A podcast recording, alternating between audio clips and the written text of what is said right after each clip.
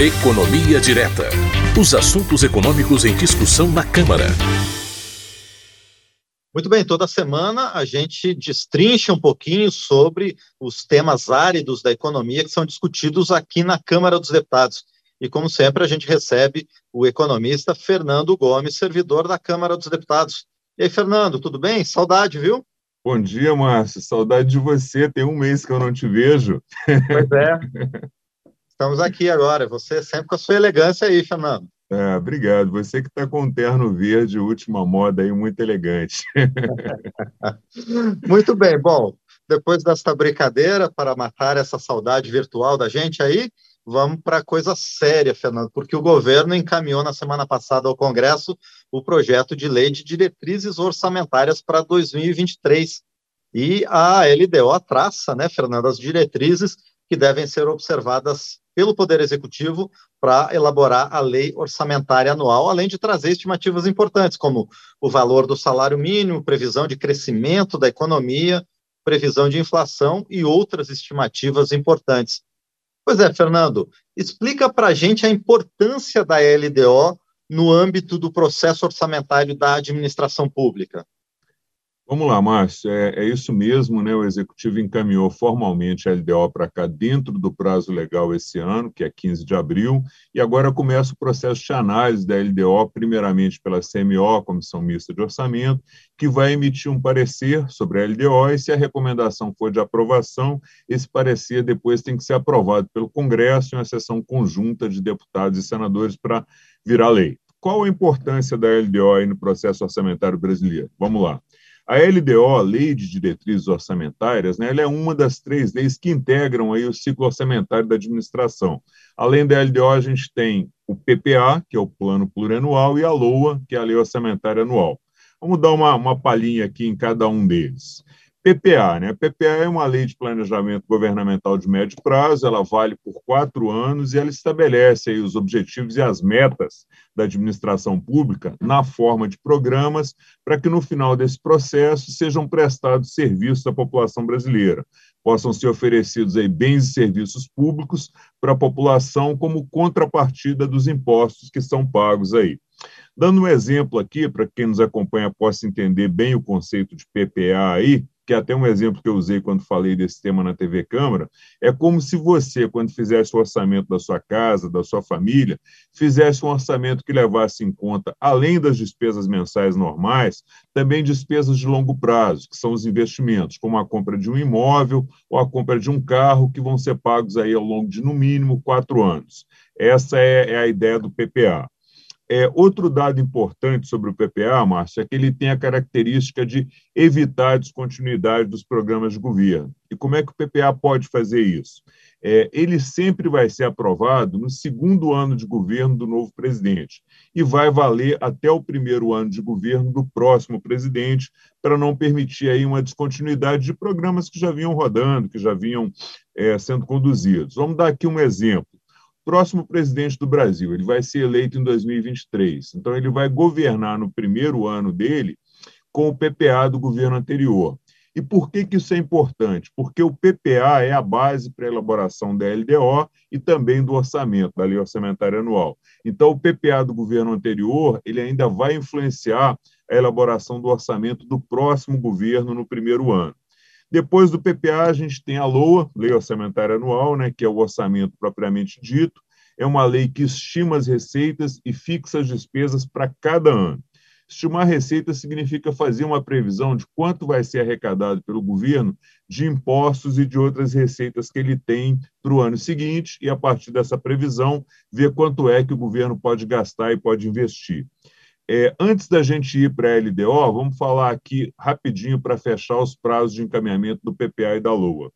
PPA tem que ser encaminhado pelo Poder Executivo até 31 de agosto do primeiro ano de mandato do novo presidente, e o Poder Legislativo tem que aprovar até o encerramento da sessão legislativa, até o final do ano. Aí o PPA começa a valer a partir de 1 de janeiro do ano seguinte e fica valendo por quatro anos. Os prazos da LOA são os mesmos do PPA, encaminhamento até 31 de agosto e devolução até encerramento dos trabalhos do Poder Legislativo. A única diferença é que o PPA é encaminhado uma vez a cada quatro anos e a LOA é encaminhada todo ano. É uma lei orçamentária anual, aí, como o nome diz. Né? Lembrando também que esses três projetos de lei, PPA, LDO e LOA, são de iniciativa do chefe do Poder Executivo e depois têm que ser aprovadas pelo Legislativo.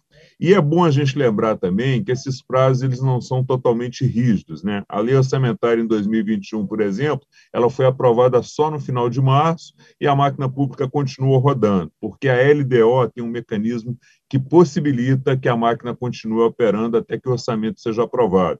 A gente fala desse mecanismo ali na frente. Então vamos voltar agora para a LDO, né, que é o objetivo da nossa conversa. A LDO, como o próprio nome diz, é a lei de que estabelece as diretrizes, os objetivos e as metas para que seja elaborada a lei orçamentária anual, ela é o balizador para a elaboração da lei orçamentária anual, e ela traz também a previsão do governo para indicadores importantes da economia, como você disse aí na abertura.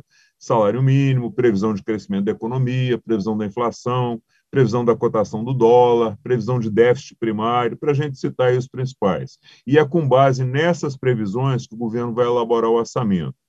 Quais são os prazos da LDO? A LDO precisa ser entregue pelo Executivo aqui ao Congresso até o dia 15 de abril de cada ano. Esse ano o prazo já foi cumprido, já foi encaminhada e tem que ser aprovada até o dia 17 de julho para dar um tempo ao Executivo de elaborar o projeto de lei orçamentária que vai ser baseado na LDO. E o Executivo tem aí até o dia 31 de agosto para encaminhar a LOA. É, eu comentei sobre o papel da LDO quando o orçamento não é aprovado no prazo, né, que foi o que aconteceu em 2021. Se a lei orçamentária não for aprovada dentro do prazo, a LDO autoriza o governo a ir gastando até um dozeavos da proposta orçamentária a cada mês para pagar despesas correntes. Lembrando que essa autorização não vale para investimento, só vale para despesas de custeio, do dia a dia, para que a máquina não pare até que o orçamento seja aprovado, que, como eu mencionei antes, foi exatamente o que aconteceu aí em 2021, quando o orçamento só foi aprovado lá no final de março, em função da pandemia. Esse, é, esse seria o quadro aí da importância da DLDO no, no ciclo orçamentário brasileiro, Márcio. Pois é, Fernando. E a partir dos números, então, do, do texto que o governo encaminhou na segunda, na semana passada ao Congresso Nacional, quais são os principais pontos e previsões da LDO que você destacaria para justamente a orientação da elaboração do orçamento de 2023? Vamos lá, Márcio. Agora que a gente já falou aí da importância né, das três leis, LDO, PPA e LOA, vamos para os principais indicadores que a LDO trouxe. Lembrando que esses indicadores vão orientar, vão ser os balizadores aí para que o executivo elabore a lei do orçamento. Vamos começar pelo salário mínimo, né, que eu acho que é o que mais interessa aí a muita gente. Previsão para o salário mínimo para o próximo ano é de R$ 1.294. Atualmente, o valor do salário mínimo é de R$ 1.212. O novo valor ele prevê o reajuste do salário mínimo apenas pela inflação, pela variação aí do INPC. Essa tem sido aí uma diretriz do governo Bolsonaro, de não dar ganho real para o salário mínimo, mas apenas a correção do valor pela inflação. Foi o que aconteceu nos últimos três anos. Então, aqui não tem nenhuma novidade, é o mesmo procedimento que foi adotado nos outros anos. Inflação. Expectativa de inflação para 2023, que vai ser medida pelo IPCA, é de 3,3% ao ano com uma redução em 2024 para 3%, que vale um registro né, que os analistas de mercado estão considerando essa previsão muito otimista em função dos números atuais da inflação. A gente está hoje aí com inflação acumulada nos últimos 12 meses de mais de 11% ao ano, que está demorando a ceder. Então, a estimativa do mercado para a inflação de 2023 é de fechar o ano com no mínimo 4% de inflação, bem acima aí dos 3,3%. 3,3% que o governo está prevendo. PIB, né, que é o conjunto aí de todas as riquezas que o país produz e reflete a expectativa de crescimento do país. A expectativa é de 2,5% para o ano que vem. O crescimento do PIB ele vai refletir quanto o país cresceu enquanto ele aumentou a sua riqueza em comparação com o ano anterior. Então, a expectativa do governo é de 2,5%. O mercado também está trabalhando com a previsão aí um pouco mais menor, um pouco mais conservadora. Outro dado importante que a LDO traz é a previsão da meta de déficit primário. Né? A LDO estimou que o déficit primário vai ser de 65,9 bilhões de reais em 2023. Aqui já é uma previsão que o mercado tem considerado tímida. Por quê? Por causa da inflação. A inflação ela tem aumentado e muito a arrecadação do governo, porque Quando os preços vêm subindo, os impostos são calculados em percentuais sobre os bens e serviços, que vêm subindo de preço. Então, logo, a arrecadação deve subir aí, basicamente, na mesma proporção do aumento de preço, e a gente tem visto aí quebra de recorde, inclusive, de arrecadação por parte do governo. Aqui, Márcio, acho que vale a pena a gente explicar também para quem nos acompanha o que é déficit primário, que é um conceito que se fala muito e às vezes não é tão claro, mas é um conceito super simples. É, é a diferença entre tudo que o governo arrecada e tudo que ele gasta, sem considerar o pagamento da dívida pública que ele tem, que são juros e amortização.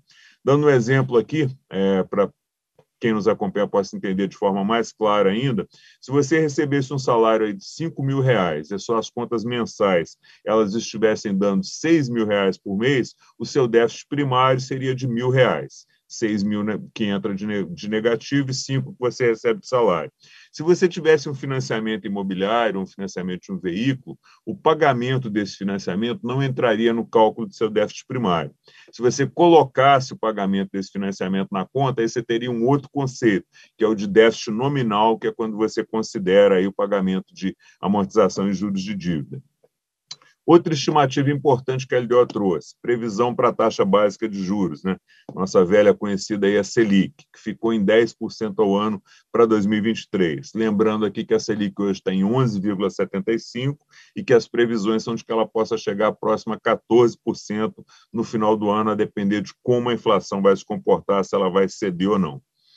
É, além desses indicadores, Márcio, ele deu atrás também as prioridades elencadas pelo governo, né, que são as áreas que devem ter, como o próprio nome indica, prioridade na alocação, na distribuição do, do, dos recursos. O governo elencou como prioridades a agenda da primeira infância, que inclui a construção de creches, de escolas infantis, ações voltadas para a segurança hídrica, programa Casa Verde Amarelo, que também é, foi, foi prioridade no ano passado, e os programas voltados para a geração de emprego e renda. Né? Esse, aliás, tinha que ser um item que sempre devia estar entre as prioridades do governo, que é exatamente gerar emprego e renda para a população. E, por fim, foi elencado como prioridade os investimentos plurianuais em andamentos, que são aquelas, é, aquelas obras que têm uma duração de mais de um ano. Por isso que elas são de, chamadas de plurianuais, porque não se encerram em exercício. São construções de estradas, de hidrelétricas, que têm aí uma duração mais longa. É, então, essas foram as principais prioridades colocadas na LDO, Márcio, que devem ser consideradas pelo governo aí na elaboração da lei orçamentária até 2023. Lembrando que essa é uma proposta e que podem ser incluídas novas prioridades quando o assunto for debatido aqui no Congresso e pode também ser retirada ou modificada alguma das prioridades que a gente citou aqui. Perfeito, Fernando. E a gente vai continuar acompanhando a tramitação da LDO aqui no Congresso Nacional, especialmente aqui na Câmara dos Deputados, até a sua votação prevista para o mês de julho, então, como você falou.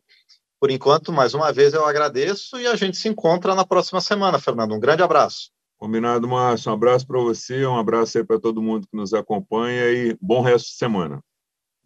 Para todo mundo, e a gente agradece mais uma vez ao Fernando Gomes, economista, titular do nosso quadro Economia Direta.